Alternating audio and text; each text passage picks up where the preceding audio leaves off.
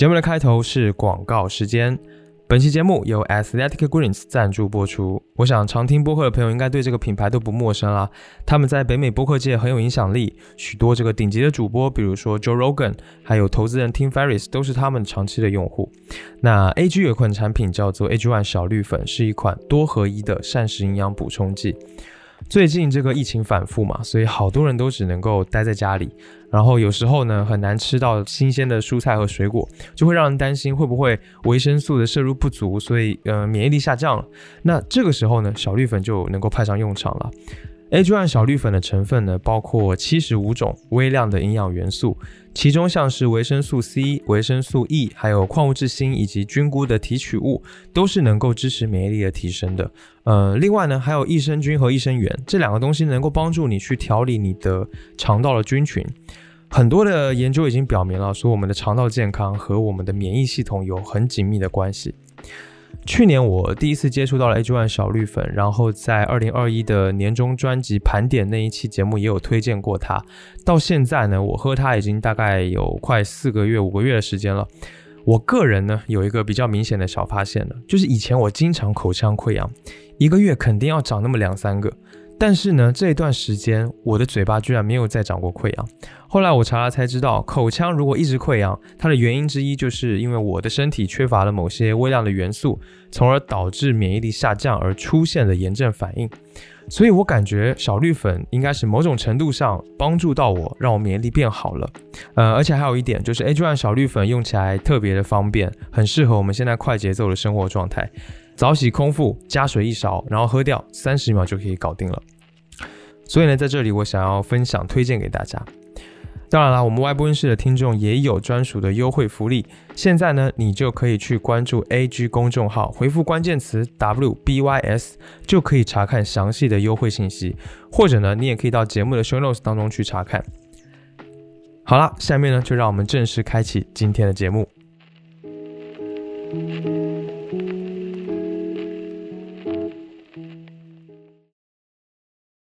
One, two, three, go. Mm. Tap, tap.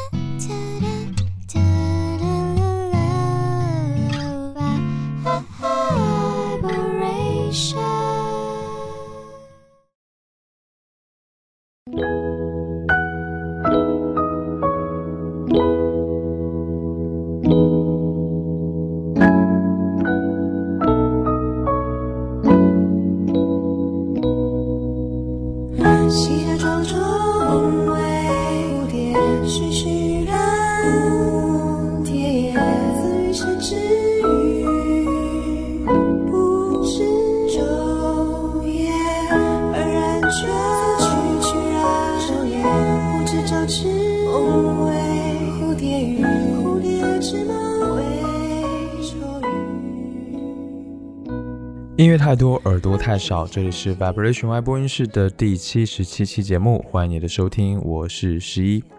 这一期呢，想要跟大家分享苏打绿还有于丁密的作品。呃，虽然是两个名字啊，但其实他们是同一个乐团，只是两个不同的阶段或者说是形态。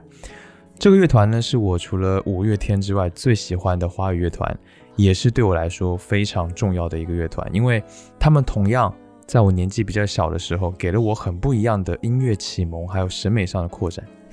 当然啦，他们现在也可以说是最红的华语乐团之一啦。但是呢，可能有一部分的人只听过他们的一些热门的歌曲，比如说《小情歌》啊，《我好想你》啊，《无眠》啊，或者是无与伦比的美丽等等。但是呢，对他们和他们其他的作品，并不是真的非常了解。所以呢，今天呢，想要和大家我们一起通过从第一张专辑开始，来分享一下苏打绿和于丁密的历史，然后呢，放一些他们的歌来听。我也会聊一聊我为什么喜欢他们，这样呢，也许你对他们会有更多的了解。当然啦，如果你本来就是苏打绿的老粉，我们也可以通过今天的歌曲来回顾一下他们的过去和他们的作品，去找一找当初喜欢上他们的时候的那个自己。就是找一找自己的青春吧，然后呢，今天我会放的歌都不会是他们那些大热门的歌，因为大家都听过嘛，所以我就觉得没有必要多放。有如此多作品的他们，肯定有一些相对冷门的歌，而这一些作品也非常值得一听。而且呢，可能也就代表了某一个部分的你所不认识的苏打绿和于丁密。好啦，就让我们开始今天的音乐之旅吧。二零零零年金曲奖的舞台上，乐团乱弹的成员接过了最佳重唱团体的奖杯的时候，喊出了一句名言：“乐团的时代来了。”这一年呢，金曲奖的最佳重唱团体的名单里面，破天荒的囊括了五月天、乱弹、四分卫、拖拉库等乐团，以及来自大陆的花儿乐队，让很多人都非常的感叹。要知道，那个时候华语唱片的销量排行榜，还有金曲奖。基本上都是五大唱片公司旗下艺人的一个主场，乐队尤其是独立音乐人能够获得的曝光的机会和认可度都非常的有限。但是呢，当时从一九九九年的金曲奖之后，各类型的乐队的地位都开始有了很大的改变。到了两千零一年，金曲奖甚至开始设立最佳乐团奖，而五月天当年凭借专辑《爱情万岁》拿下了这首歌奖杯。一个乐团的时代。终于来了，而也正是在二零零一年，吴青峰、还有贝斯手谢欣怡，还有鼓手史俊威、小威走到了一起。他们三个人打算组建一支乐队。那那个时候，他们要报名一个叫做金选奖的比赛，然后需要提交他们的团名。于是他们就选定了符合他们音乐特质的“苏打”这个词，还有吴青峰所附加上的一个“绿”字，苏打绿就出现了，从此登上了历史舞台。那时间很快到了零三年的春天，木吉他手何景阳，也就是阿福，电吉他手刘家凯，家凯，呃，键盘手兼中提琴手巩玉琪，阿巩，先后加入了苏打绿乐队的完全体，正式成型。不过呢，此时的苏打绿，他们其实不是为了要功成名就，或者是说要用他们的音乐在乐坛上面闯出一片天，而是他们只是希望能够抓住他们青春的尾巴，放肆一把。在两千零三年夏天的巡演之后，就打算解散。结果没有想到的是，在七月的时候，他们参加了海洋音乐季的音乐节，在后台，他们认识了林伟哲。林伟哲向他们递出了自己的名片，发出了邀约。而这个林伟哲是谁呢？这个林伟哲是当时一个非常厉害的制作人，他曾经发掘过、挖掘过杨乃文还有陈绮贞。那因为吴青峰在学生时代非常的喜欢杨乃文，所以当他一看到这个名片上面写着林伟哲这三个字的时候，他吓得腿都软了。那在经历了一次深度的谈话之后，苏打绿决定签约林伟哲音乐社，正式开启了他们的音乐之旅。他们虽然签约了，但是他们的未来却。不是那么的被看好，或者说不是那么的光明，因为在那一年，传统唱片的行业已经坠入了谷底。在两千年左右的时间呢，因为受到了 M P 三还有网上这个数字盗版的音乐兴起的影响，全球的实体唱片销量就开始了明显的下跌，很多的唱片公司日子越来越难过。面对这样子的一个走入像是要走入末路的一个唱片产业，他们怎么做呢？在两千零四年，就是苏打绿正式出道的那一年，林伟哲决定为他们选择一条和传统唱片公司的运行模式不一样的运作思路。在出道的初期，苏打绿没有选择发布概念专辑，没有选择发布完整的专辑，而是先发行单曲。这件事情在现在看来是一件很常见的，但是在当时可是一点也不常见。先发行单曲是可以降低歌迷的购买成本的。林伟哲说了这么一句话，他觉得。对于没有知名度的新人来说，能够先让人尝试着买是第一步。所以呢，他就把苏打绿的实体 CD 在网络上放出，然后用小规模的演出来推动专辑的宣传，从而呢借助网络的舆论来做它的传播，呃，从而去覆盖更广的圈层。在两千零四年的时候，苏打绿先后发布了三张单曲专辑，包括《空气中的视觉与幻觉》、《飞鱼》还有《Believe in Music》。这三张单曲呢，除了飞鱼，其他的作品都没有被收录到他们的第一张专辑当中。那其中我最喜欢的是《Believe in Music》，因为这一首歌和早期他们的作品有着非常不同的气质，无论是歌词还是编曲，听上去都有一种诡异，但是又有一种又带着一种狠劲的感觉。下面让我们来听这一首歌。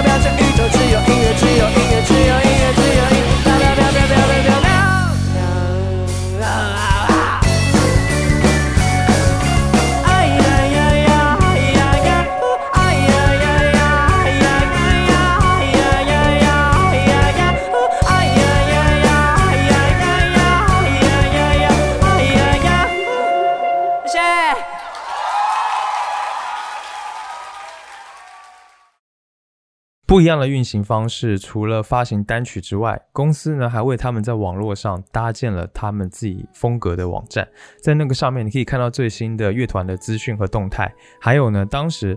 呃苏打绿的成员每周都会固定放出一个视频节目，叫做 Weekly，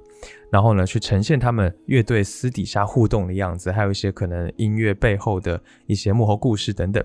一直到现在，Weekly 的合集在 B 站的平台上还非常的火热，是很多这个新的打粉呃入坑必看的。那苏打绿这样子小团队的运营的模式，呃，其实就是符合一个当时互联网时代的一个传播的方式的改变。呃，虽然符合，但是呢，一开始他们的影响范围真的很有限。在两千零四年苏打绿刚出道的时候，他们每个月只能接到呃一只手能数得过来的演出，就几也就几场。那为了生活呢，鼓手小薇摆过地摊，扛过瓦斯，吴青峰还有贝斯手心仪，他们都搭档在正大附近的餐厅来驻唱。听说有一次苏打绿在一个游乐园里面表演，然后台下只有十五个人，就是场面非常的冷清。呃，所以他们最开始其实也是蛮辛苦的，但是呢，最终时间也证明了这种运作的思路是很适合他们的。在短暂的冷遇之后呢，在两千零四年的年底，苏打绿获得了海洋音乐季百万乐团大赛的网络人气奖，慢慢的，他们的声量也起来了。二零零五年的九月，他们发行了第一张专辑《苏打绿》同名专辑。这张专辑的音乐类型主要是摇滚，还有一些抒情歌。那因为是他们第一张完整的专辑作品，所以很多人都认为这一张作品是最能代表苏打绿风格的专辑。而苏打绿呢，也靠着这一张专辑入围了第十七届金曲奖的最佳乐团奖。我觉得这是一件挺不得了的事情。在这一张同名专辑推出之后呢，苏打绿就有了一阵的小火。那当时十一月份，苏打绿在台北的演出已经一票难求了。呃，这张专辑呢是一张非常有校园感还有夏天感的专辑。然后呢，也是我第一次听苏打绿的专辑。当时听完呢，我有一种。就像是在炎炎的夏日里面，你突然喝到了一口非常冰凉的苏打水一般，很畅快又很感动，但是又很像呼吸一样自然还有纯粹，是让人非常舒服的，而且充满生命力的一种绿色的感觉。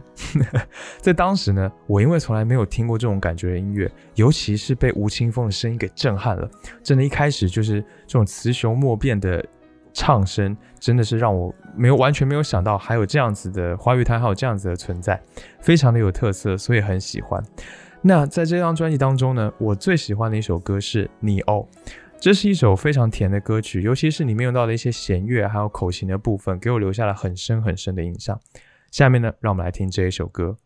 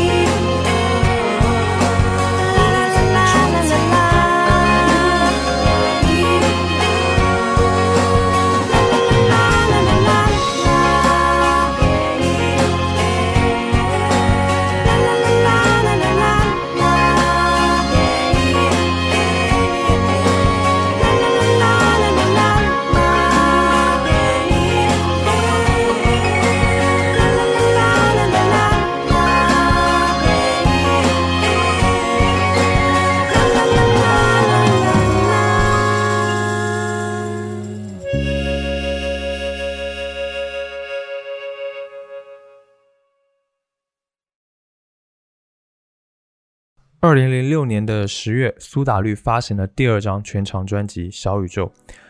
这张专辑可以说是，就对他们来说是早期最重要的一张专辑，因为几乎所有人都会唱，影响力至今仍然不小的那一首小情歌就收录在这张专辑当中。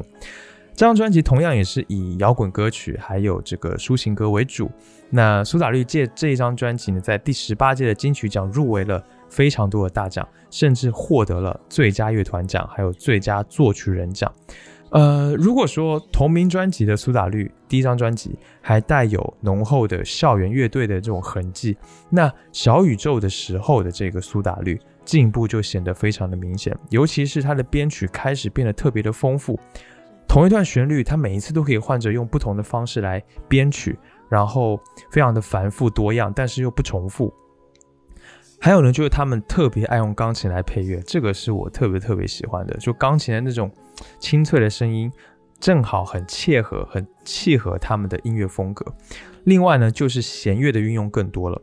呃，这个是当时让他们和许多其他的乐团能够拉开差别的一个很重要的原因。大量的弦乐呢，让他们的音乐听上去非常非常的有气势，而这张专辑就更加沉迷于对旋律和编曲的这种细部的雕琢。小宇宙这张专辑的主题其实是在展现他们在跨出校园之后面对社会的骚动还有困惑，呃，所以这张专辑走出了上一张苏打绿的校园青葱，展现出的是一种更加多愁善感的、更加私密的空间。所以他这张专辑里面有着非常流畅唯美，然后洋溢着细腻又饱满的情感，但是呢，也透露出一股暧昧、一种自怜还有自恋的这种非常复杂的情绪。这张专辑当中有着非常多热门的歌曲，比如说《小宇宙》，比如说《小情歌》，再比如说《被雨困住的城市》。但是我最喜欢的是专辑当中的最后一首歌《无言歌》。这首歌开头钢琴进入，然后开始反复这个旋律，接着清风开始唱歌，他的歌声也越来越清晰，一直到越来越后面就开始出现了一种决绝的表达。然后有一句歌词：“请带着我一起飞。”这个“飞”字不停的延长，再延长，把整张专辑，把吴青峰所想要表达的情绪，那种焦躁、不满、呃失望、决绝，把它无限的放大。然后随着音阶一级级的往上爬，所有的情绪到达顶峰，然后再舒缓下来，最后终结。这一首歌非常的重要，因为它同时也是开启下一张专辑的一个开头。下面呢，让我们来听这一首歌《无言歌》。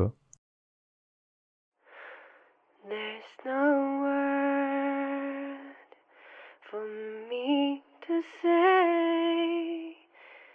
to give a sign to sing the song. There's no word for me to say to give a sign to be more brave. This is.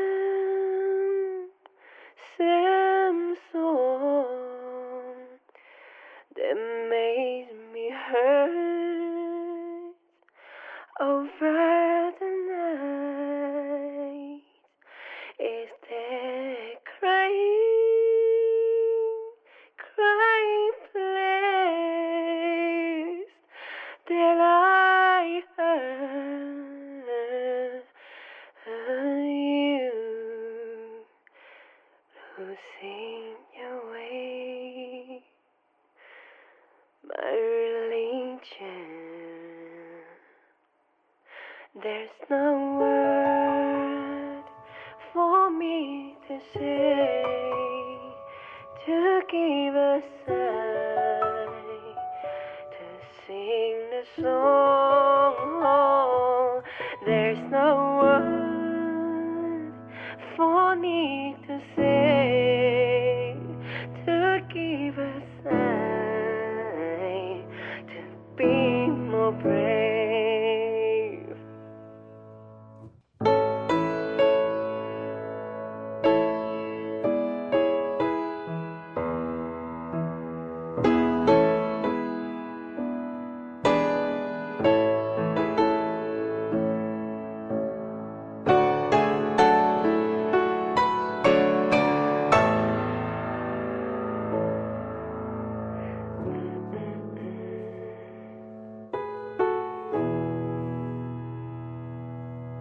there's a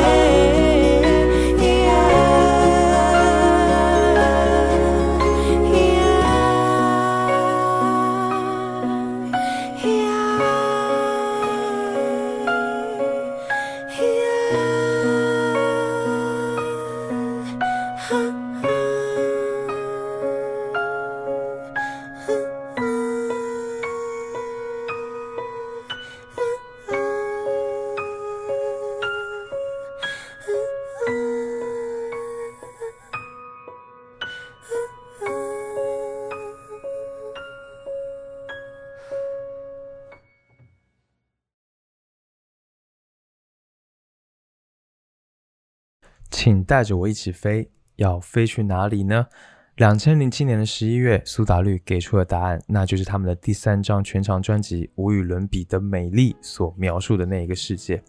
这张专辑是我到目前为止也几乎是我最喜欢的苏打绿与丁密的一张专辑。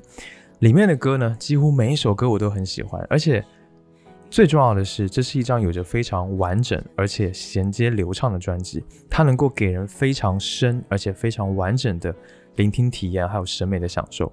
这张专辑的名字其实早就在小宇宙那张专辑发行的时候就决定了，用他们自己的话来说，这是一个充满着更多想象和更为深刻的境地。所以为了凸显这一点，他们在这张专辑试图用尽力气去使专辑的结构更加的完整，然后拓展每一首歌的深度还有广度。他们是怎么做的呢？呃，其实这张专辑最大的特色就是通过，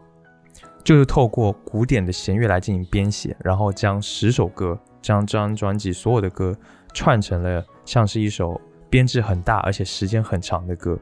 其实这样的做法早就已经出现了，在国外早就已经很多年了，只是他们想要透过古典来串接他们的流行乐，我觉得这个是一件非常困难的事情。所以可见苏打绿他们想要在音乐上做出区隔于其他乐团的一种企图性。那这张专辑的完整性是到底怎么体现的呢？呃，首先这张专辑的录音很特别，他们是先定的歌序，就先把歌曲的顺序先定下来，然后再进行编曲。这样做呢，就可以确保整张专辑的一个故事性，还有在录音的时候，然后可以随时调整整张专辑在聆听上的完整性，还有这个顺畅的感觉。呃，在音乐的部分，他们其实虽然分成了十首歌，但其实这十首歌是一气呵成的，曲目之间几乎是没有空档的。你会在每一首歌的，就是最后，你都会听到这个编曲有做出非常自然的转换，但是你必须要很仔细的听，你能够听到在不同的歌曲当中，听到这个器乐的部分做出了一样的旋律的动机。呃，这就很像是古典乐的精神了。那这个这个部分其实也是他们在这张专辑里面的内页当中我自己解释的。嗯，所以这十首歌就像是一部交响曲的十个乐章，除了音乐上，其实在歌词或者说在文字部分，他们也做了一些事情。呃，取名会带出一些故事，然后在歌词上面呢，在每一首歌之间都安排了很多的关键字，然后你可以去发现每一首歌之间都会有一些重复的词汇，呃，就可以找到彼此的连接，还有这十首歌为何如此的紧扣。如果你去把这些事都做了，然后最后你也许可以得到一句清风自己写出来的、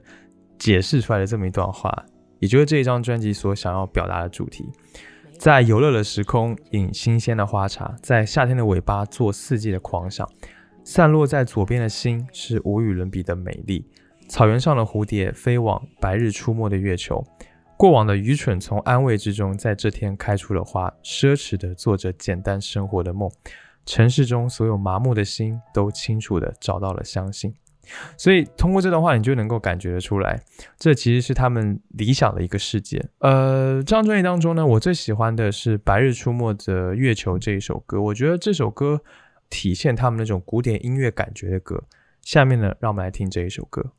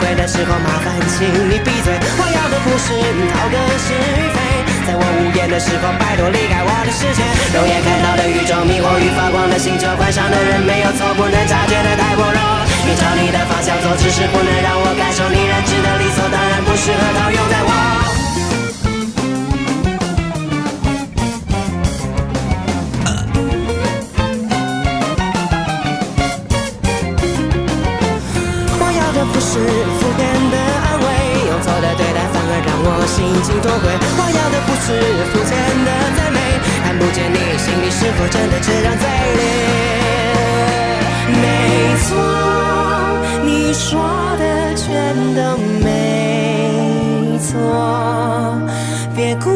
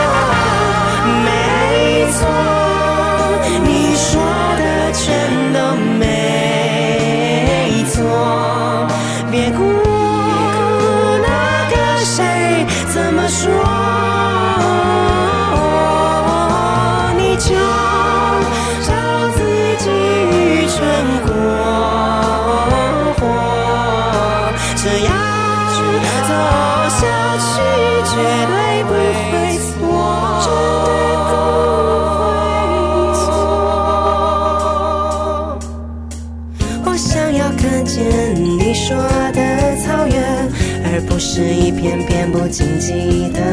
荒野，我想要看见你种的蔷薇，而不是一束枯萎殆尽的花蕊。我想要看见你说的蓝天，而不是一道没有雨水的闪电。我想要看见你落的白雪，而不是一滴融化成雪的眼泪。肉眼看不见的宇宙，白夜黑就一样。从夜晚抬头，发现月球比较到星星的多。而太阳当道时候，光芒彻底遮过月球，月球尽管做的再多，一样是没什么用。不要拿你的宇宙以为倒在我的地球，我的地球怎么运作，不见得跟着宇宙。总躲在太阳背后，才能看见你的脸孔。总是陷在白日树木，谁叫当初一月中？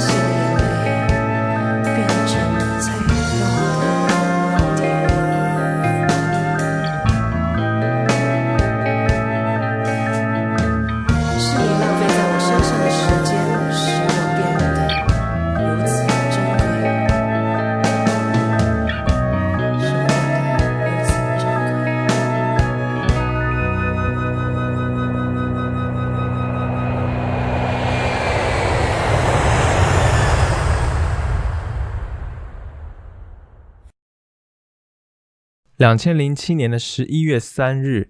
苏打绿在台北小巨蛋举办了无与伦比的美丽小巨蛋演唱会，成为了第一个在台北小巨蛋开唱的独立音乐艺人。当时办完演唱会之后呢，他们决定要开启一个非常非常重要的一个以四季为主题的新音乐企划，叫做维瓦蒂计划。这个计划让原本只是喜欢苏打绿的我，变成了膜拜苏打绿。嗯，我来说一下这个计划吧。首先，这个名字的由来呢，是意大利十八世纪的著名音乐家维瓦蒂的小提琴协奏组曲《四季》。维瓦蒂是被称作为是这个协奏曲之父，他不仅订立了协奏曲的三乐章的标准，还开创先河的使用了这种标题音乐的形式，然后结合了文字还有诗歌来进行协奏曲的创作。而且《四季》基本上也是历史上第一部以四季为主题，然后描写万物生生不息和自然界轮回规律的这么一个主题的音乐作品。那促成这个计划的灵感呢，其实是苏打绿第三张专辑《无与伦比的美丽》里面的一首歌，叫做《四季狂想》，里面的第一句歌词叫做“太阳下早已没有新鲜事”。这句话呢，是出自于圣经，呃，也是尼采永恒回归的这个哲学理论的中心思想。永恒回归就是轮回的哲学观点，其实在苏打绿很多的作品里面都有体现，而且。这个计划维瓦蒂计划本身也就是一个大的轮回，就像四季更迭，然后周而复始。呃，苏打绿认为这个音乐和人存在的环境是紧紧联系的，天地万物又都是呃依循着四季的变化而生存的，所以音乐当然也会循着四季而产生微妙的变化。整个计划呢是由四张专辑来构成，呃，分别是春夏秋冬为主题。然后完成的计划总共历时了六年，可以说是苏打绿出道以来他构思最大胆，然后耗费最多心血的一部作品，也是国内在独立音乐领域的一项创举。我觉得这体现了苏打绿他们在专辑概念上的这种非凡的造诣。而且除了整个计划及计划内的作品体现出的思想深度、审美高度，还有人文关怀之外呢，每张专辑里面，专辑与专辑之间还隐藏了一些创作人就是非常。独到、非常用心的彩蛋，呃，这些彩蛋呢，等我们下面听完这四张专辑的歌之后，我会来简单的分享一下。懂得太多的人被信念绊倒，这个计划呢，以春夏秋冬为主题，各出一张专辑。他们会去四个团员们觉得最能够代表他们心目中这个季节的城市去写歌，然后去录制，并且呢，各自还会有一个代表神，然后主唱清风甚至还会有个代表色。所以呢，下面我在介绍这个计划的专辑的时候，也会把这一些都提到，在哪个城市，然后是什么神，主唱清风的头发是什么颜色。我们现在看第一个，第一个季节是春天，是两千零九年五月发行的专辑《春日光》。这张专辑的代表城市是台湾的台东，代表的曲风是一个温暖的民谣。这个时候，主唱的发色是粉红色，而代表神是希腊神话中的牧神潘。这个潘是创造力、音乐、诗歌还有梦魇的象征。专辑的制作选在了这个自然景色非常好，然后原住民聚居的这个台东，歌词呢都是以描写景物为主，比如说写春雨的，有写晚霞的，然后呢编曲上也特别使用了一些北欧的民谣乐器，比如说尤克里里，来渲染出一种就像出生一般的朝阳般的温暖明快的氛围。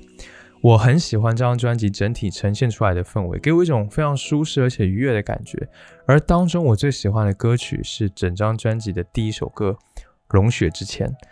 这首歌采用了一种递进的行进方式，把春天那种一切都开始回暖，然后绿意逐渐回归，温和但是又生机勃勃的这种氛围营造的很好。呃，这首歌最后一句歌词我简直太喜欢了，就是“日代替月，笑着醒过来”。下面让我们来听这一首歌。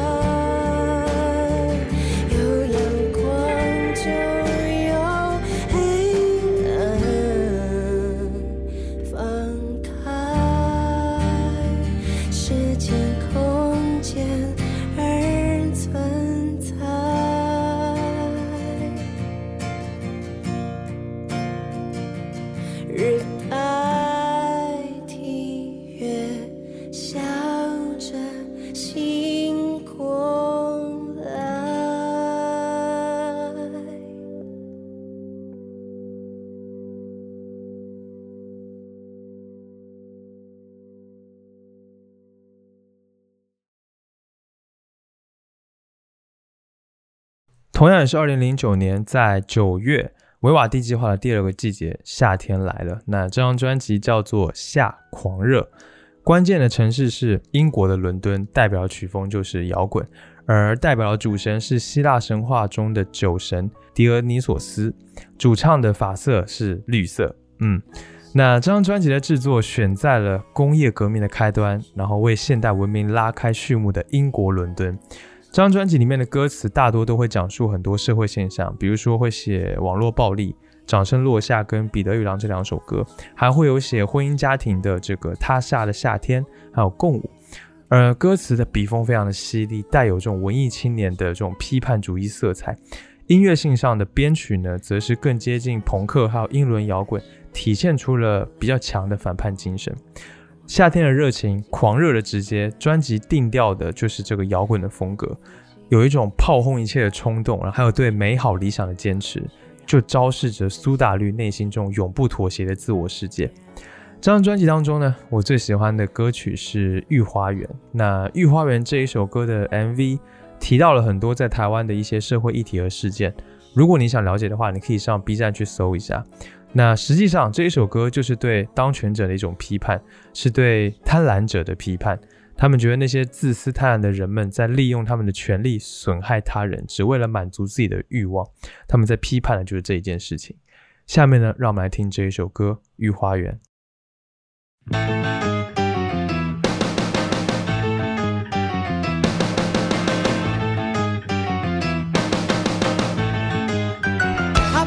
美的花都偷走，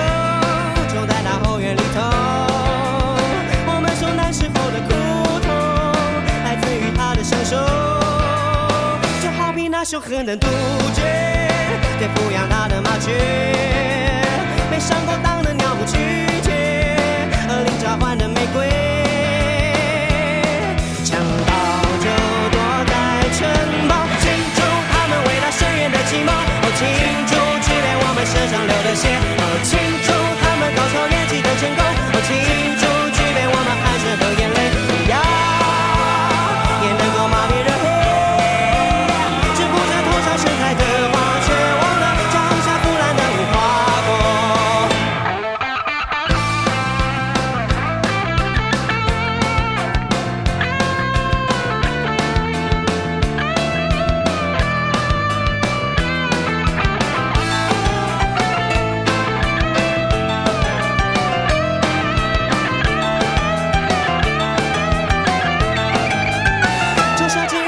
心化作蜜糖一样的嘴唇，欲意琼浆的生活也成奉献牺牲的亢奋，公正无私的法律变身善良用的稻草人，生灵涂炭的结局是否是种巧合的缘分？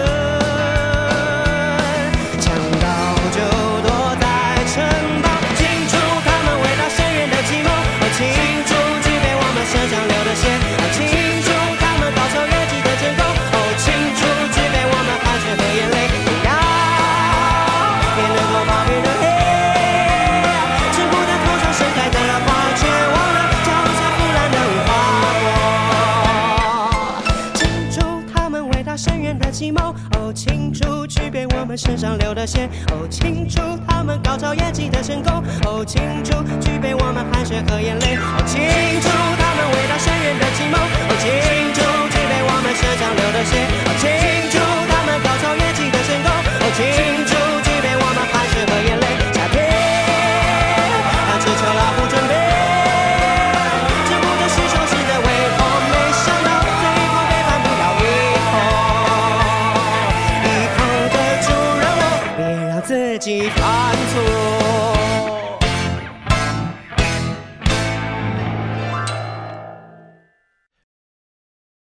你应该也注意到了，春夏两张专辑都是在同一年推出的，而且间隔的时间很短，所以导致春和夏这两张专辑在当时得到的反响其实比较一般。那清风就觉得这么快推出两张专辑，其实观众是没有办法，其实听众是没有办法好好消化的，所以当时已经想要延长这一个计划的时间。呃，然后呢，正好吉他手阿福需要去服兵役。团员们希望大家能够整整齐齐的一家人的来完成这个计划，所以这个计划就暂时搁浅了。呃，计划虽然搁浅，但是清风还是依然在写歌，因为写的歌太多了。于是中间呢，就又出了一张脱离了四季主题的专辑，叫做《你在烦恼什么》。呃，这张专辑发行于二零一一年的十一月十一号。它整张专辑把落点集中在现代人的情绪还有烦恼，描绘着熙熙攘攘的生活当中疲倦迷茫的人的内心活动，就像是在问你你在烦恼什么。同时呢，也是苏打绿团员这几年的工作生活当中的真实感受。在这张专辑当中也表达了出来。这是一张其实相对来说很简单的专辑，这是一张他们回归温情还有亲切的这种作品，充满了朴素、安静、轻快还有复杂的情感。我们能够在里面找到很多的感动和共鸣，这种感觉就给我一种非常实在而且舒服的感受。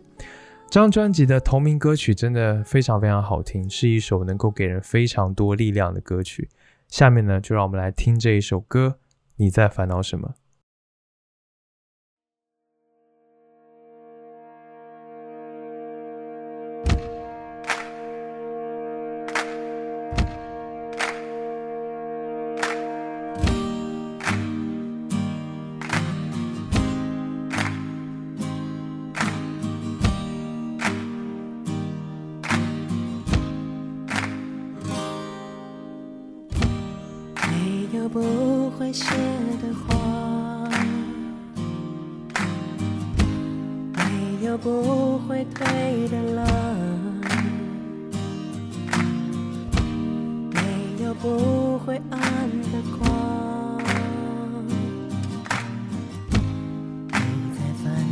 什么吗？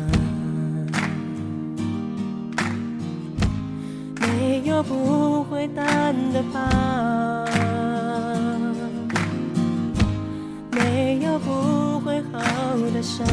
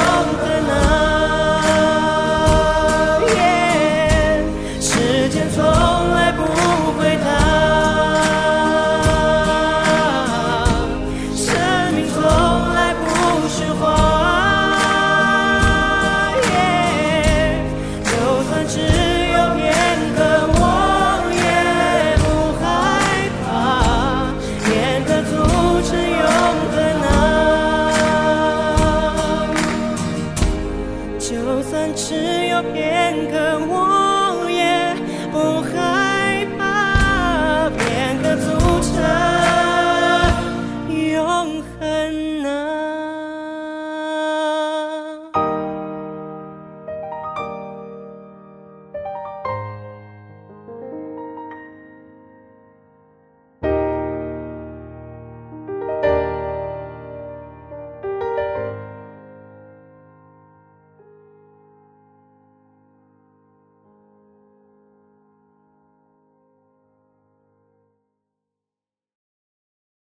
OK，我们回到维瓦蒂计划，时间来到二零一三年，代表维瓦蒂计划的第三个季节——秋天的专辑《秋故事》来了。这张专辑的关键城市是北京，代表的曲风是带有中国风的这种 C pop，呃，代表的主神是希腊神话中的大地之神德莫忒尔。嗯，这个神是掌管农业、谷物和丰收的女神。这个时候呢，清风的发色是枫叶一样的红色。走过了台东明媚的民谣春光，还有伦敦浓厚的摇滚气息，终于秋故事的制作来到了北京。这张专辑当中有很多歌词是涉及到了历史，还有经典的引用，所以能够看得出来，清风在这张专辑当中深受中国古典文学的影响。比如说主打歌《故事》，还有《十岁》，呃，也涉及到了这个中国传统的老庄思想，还有写情感的《我好想你》，说了再见以后。呃，整体上呢，编曲都有一种中国风的感觉，有一种东方式的怀旧、忧郁还有迷幻感。这张专辑很特别，它的每一首歌歌词的最后一个字都是下一首歌的第一个字，然后呢，所有这些字连起来是是就是一句话，叫做“我摊开心中愁，你只见眼前秋”。这张专辑呢，我最喜欢的歌曲是最后一首《小星星》。这一首歌当中不断重复的旋律，你可能会发现，在其他的专辑当中都有听到过，因为这就是整个维瓦蒂计划的主题旋律，可见这首歌的重要性。那这首歌的诞生其实是来自清风家的猫咪泡泡。有一天呢，清风在家弹琴，然后泡泡突然跳到了琴上，踩到了四个音，刚好构成了这个和弦。于是清风觉得很好听，就拿这四个音作为一这首歌的前奏，然后就写出了这一首歌。呃，而且这首歌原本歌词是只有“小星星”三个字，这个小星星就是在描写泡泡这种忽隐忽现、捉摸不定、迂回暧昧的这种感觉，然后又很像恒星在指引你、陪伴你。你看，有时候你看不见它，可是它却永远的存在。他觉得人和动物的关系就像很多人和人、人和事物的关系一样，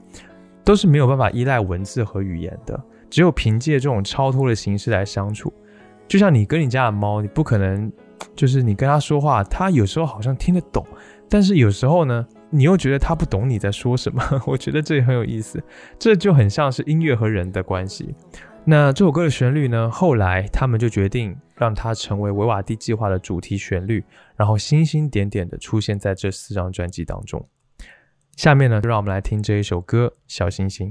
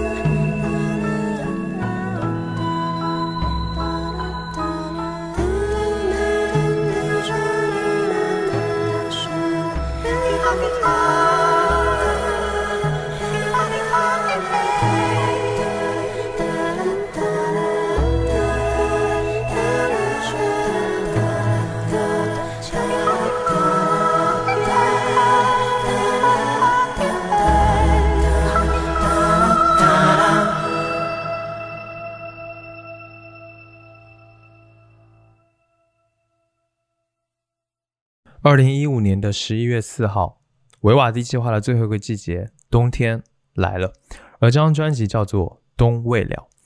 关键的城市是柏林，代表的音乐呢是古典音乐，代表的主神是希腊神话当中的推石者西西弗斯，而主唱清风这时候的发色是冰蓝灰色。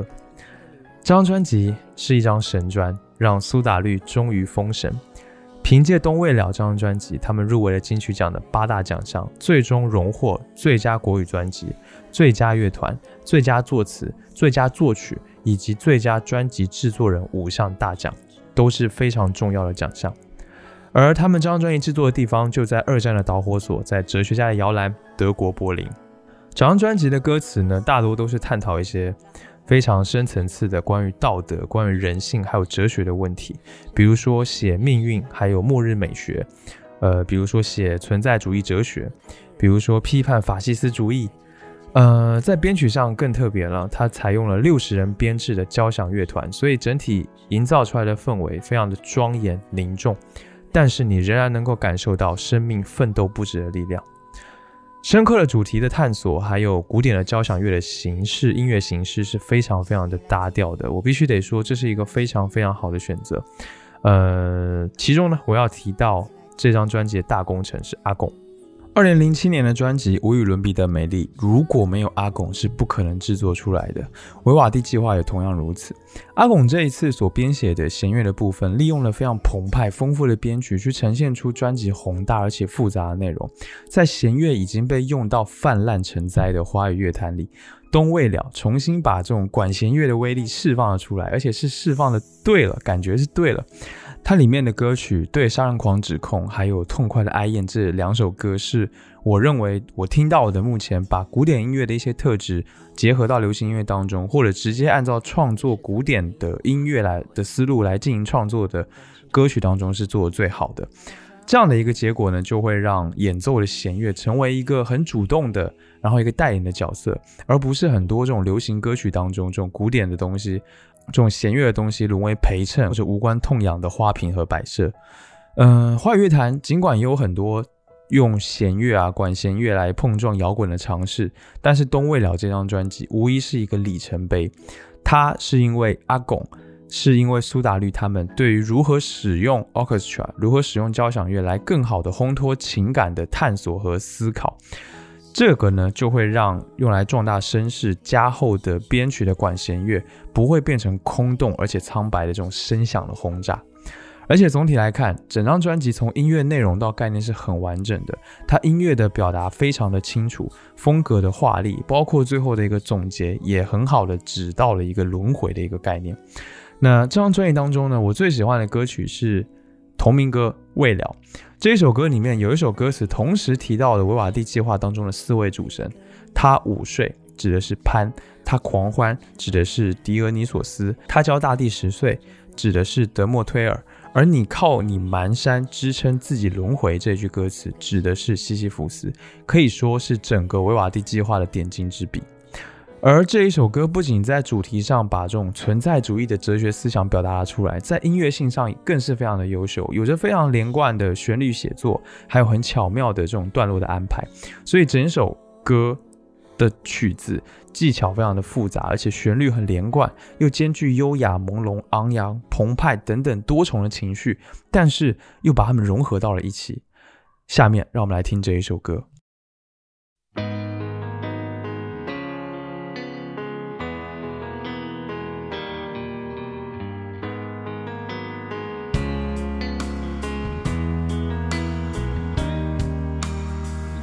推着手上军事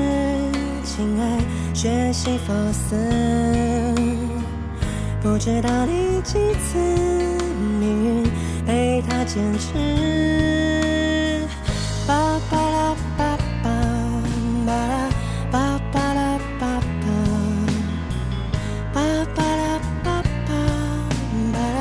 巴巴拉巴巴。他午睡，他，他叫大地十岁，而你靠你满山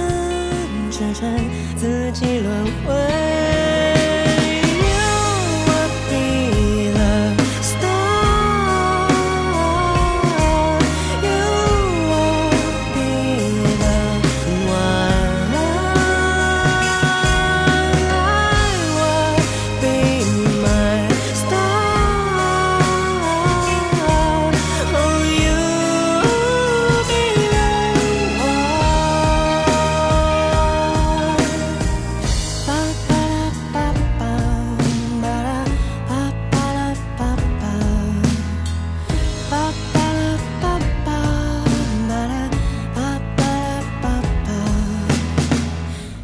回归不断，日光自也循环。当它被吃了干，其实你不孤单。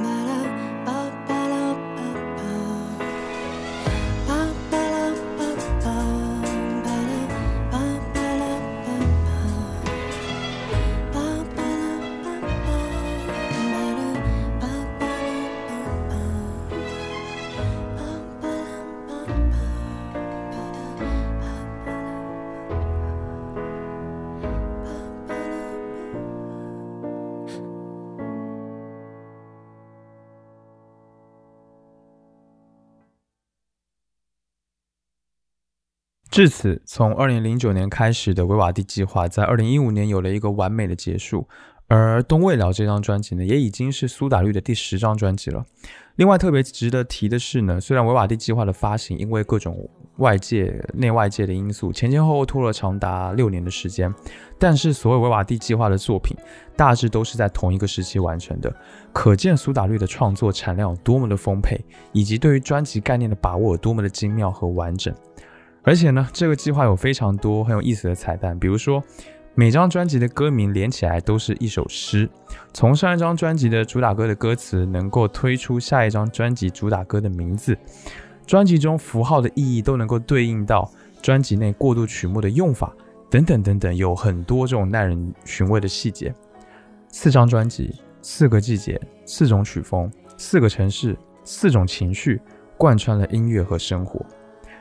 到此，在我看来，苏打绿可早就不是什么简单的小清新的乐队，不再只是一个只会唱一些温柔歌的乐团。苏打绿是能够在音乐史上留下非常浓墨重彩一笔的一个伟大的乐团，不仅仅是音乐人，他们更是艺术家。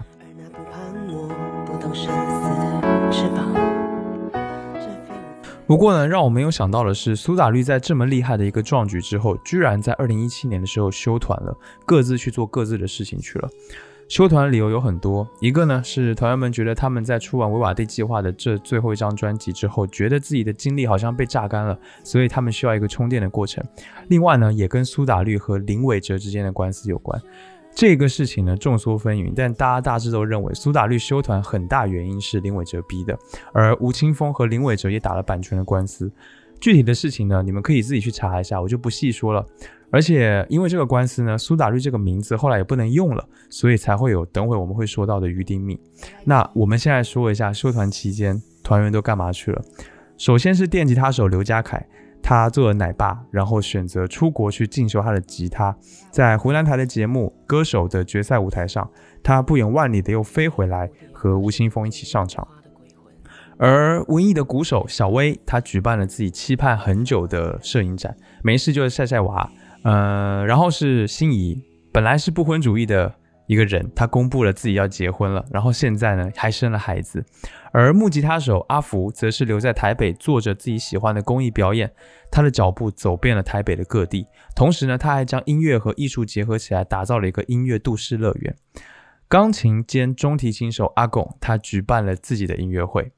而吴青峰在休团的一开始休息了很久，那正当其他团员们非常担心他一个人待着会憋出问题的时候，吴青峰以个人名义出来活动了。他发了个人专辑，参加了各式各样的综艺，也算是好好的了吧。总之呢，他们都有在好好的工作和生活，多姿多彩。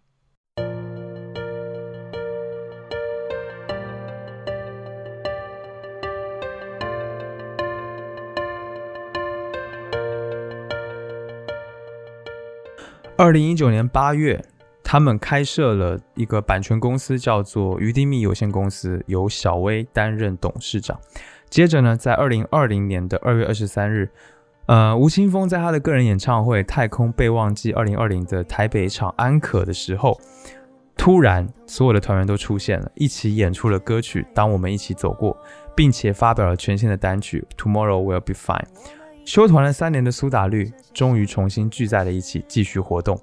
但是他们这一次不叫做苏打绿了，而是叫做鱼丁蜜。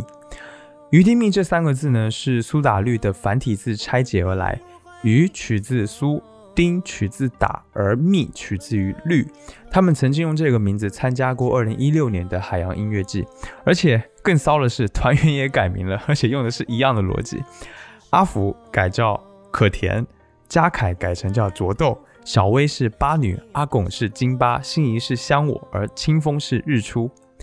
以新的名字来重新活动，他们是希望余丁密可以跳出以前的各种条条框框，做一些以前觉得因为有包袱而没有办法做，然后没试过的事情。像鼓手八女就是小薇，她是说，我们唯一的指导原则就是不能够像苏打绿。如果你本来认知苏打绿是什么，那么余丁密就是相反的。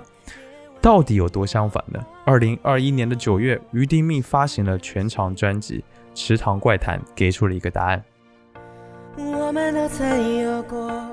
这张专辑可以说是他们浴火重生之后的第一张原创专辑。六个人实验性的去以余丁密的角度去看苏打绿之后，有感而发创作出的这一张充满戏剧张力的概念专辑。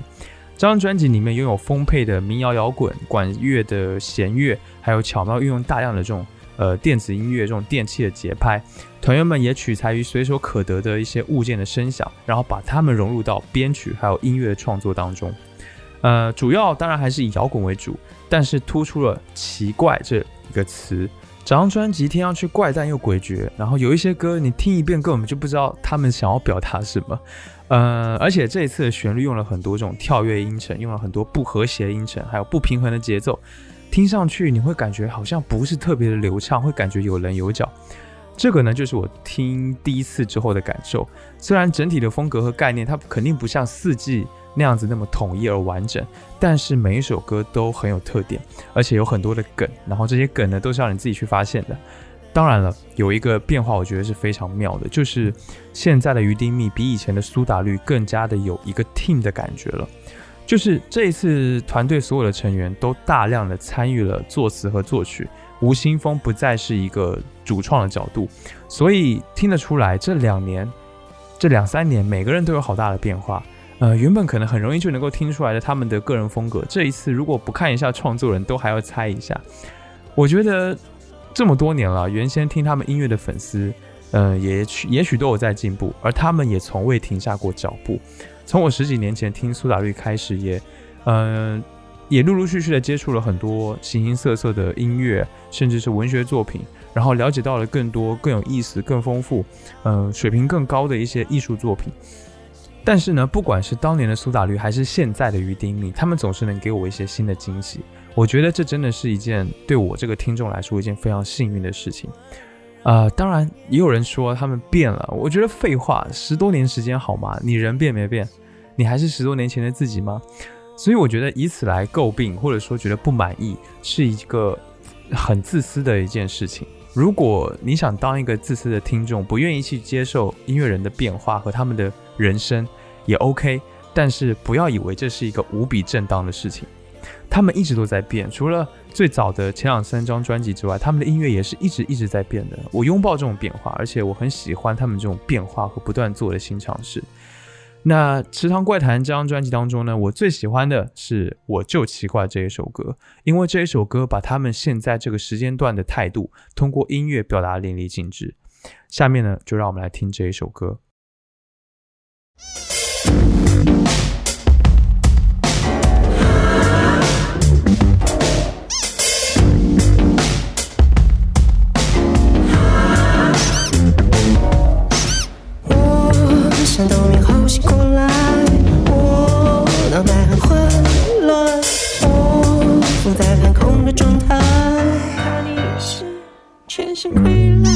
我害怕身上的尘埃，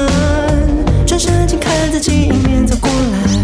我眉头一皱不简单，这是什么怪谈？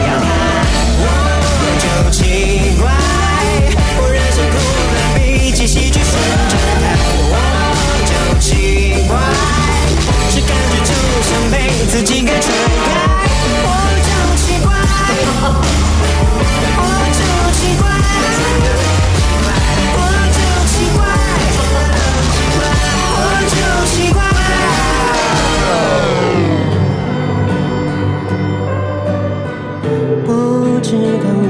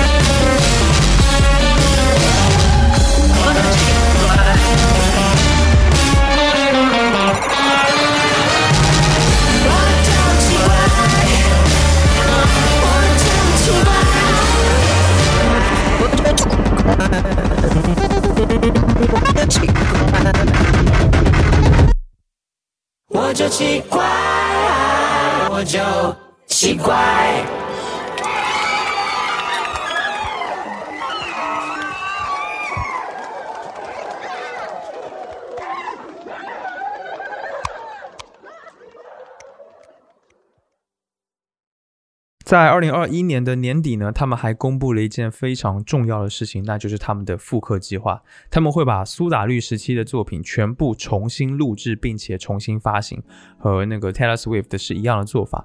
通过这种方式，把歌曲的版权再次握回自己的手里。那这次复刻计划已经正式发行了两张了，分别是今年一月份发行的第一张同名专辑的复刻《于丁密》不同名专辑，还有今年二月份发行的第二张专辑《小宇宙》的复刻《小宇宙语版》。呃，我觉得他们的复刻计划做的还是相当的不错的，然后基本其实都和原曲差不太多，但是会在编曲上做一些改动，还有吴青峰的唱法和以前也有所差异。我很讶异于他们的能量，就是这是一件非常大工作量的事情，我觉得就真的太厉害，很佩服他们。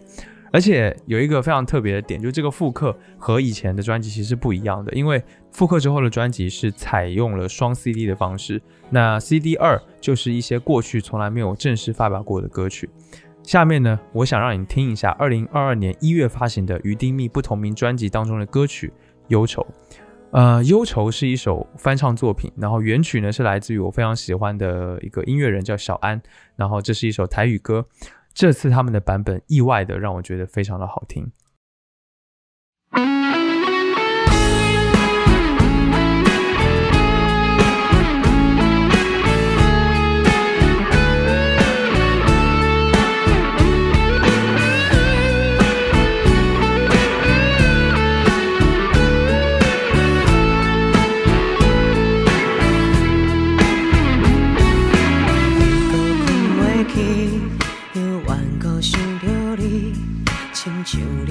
我的身边。情愿不捌你，乌人人的代志，随一切渐渐的过去。想着当初时，你牵着我的手，讲永远袂放袂记，就是放袂记，来乎你留伫阮的心。Hai 酒，那不是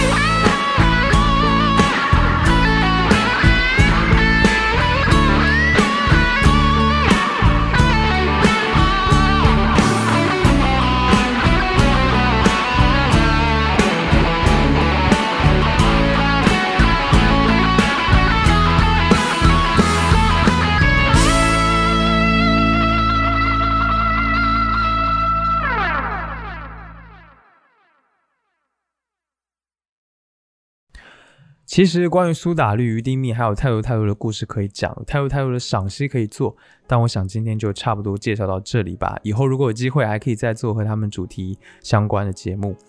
嗯，我觉得苏打绿、于丁密很厉害的地方在于，就这六个人怎么可以在这么长的一段时间以来，能够创作，并且为我们带来如此高质量的音乐。且不说主观上的好听不好听，但是客观上，比如说制作啊、概念性啊、音乐性，每一张专辑都是高质量的。而且他们能够把自己音乐里要表达的东西，把音乐这种非常抽象的形式，在一定程度上具象化，但是又不显得刻意。我觉得这是他们的一种音乐追求的素养的一种体现。但是呢，这一些其实真的也不是那么重要，因为我当然也是带着滤镜的，所以不可能特别客观的评价。这六个人都非常非常的有个性，而且不停的在音乐性上做新的尝试。他们曾经歌曲中那种黏腻的、富有文艺气息的情绪表达，陪我度过了。很长很长的一段时间，也让我领略到了音乐的美好。之后，在维瓦蒂的计划当中，又让我开始通过音乐去思考一些更宏大的问题。而现在，他们又在用新的形式和内容给我带来惊喜和感动。我相信未来的他们也一样会不停的在音乐这一条路上往前发展，一定会越来越好。所以，我想这就是我喜欢苏打绿、喜欢于丁密的真正原因。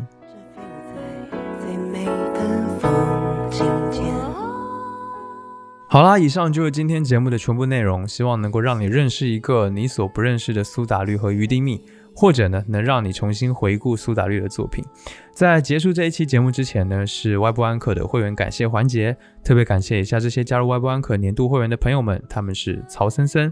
Shane、天天还有 D，感谢你们用真金白银支持我的内容创作和产出。对外部安可计划感到有兴趣的朋友呢，可以到节目的 show notes 当中去查看相关的信息，去了解看看。期待在外部安可的社群当中见到你。感谢你收听百变熊爱播音室，本节目是一档音乐爱好者、乐迷的视角去分享音乐的播客节目。我想用自己微薄的力量，让你能够听到更多的、更丰富的音乐。你可以在各大音频平台收听本节目，但因为每一个平台对于竞品的物理审核还有物理限制，我不能在节目当中播报这些平台名称。我唯一特别想提的，就是希望你有时间的话，可以到苹果播客 Apple Podcast 上面来帮节目打分，这对我来说还挺重要的。谢谢。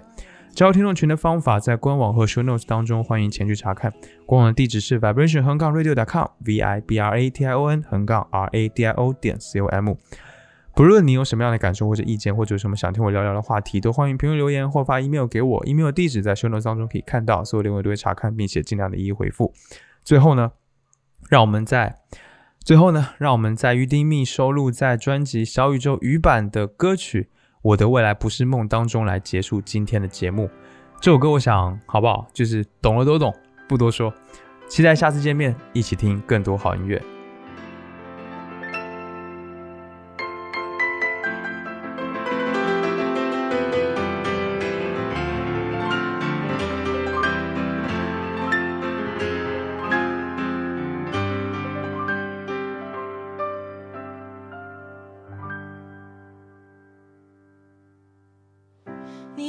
不是像我在太阳下低头，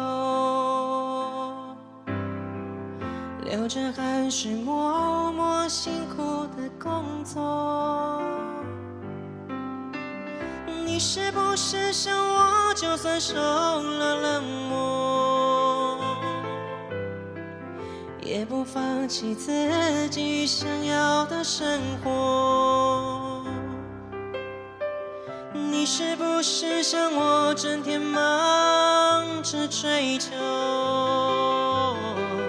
追求一种你想不到的温柔？你是不是像我，曾经茫然失措，一次一次徘徊在十字街头？因为在乎别人怎么说，我从来没有忘记我对自己的承诺，对爱的执着。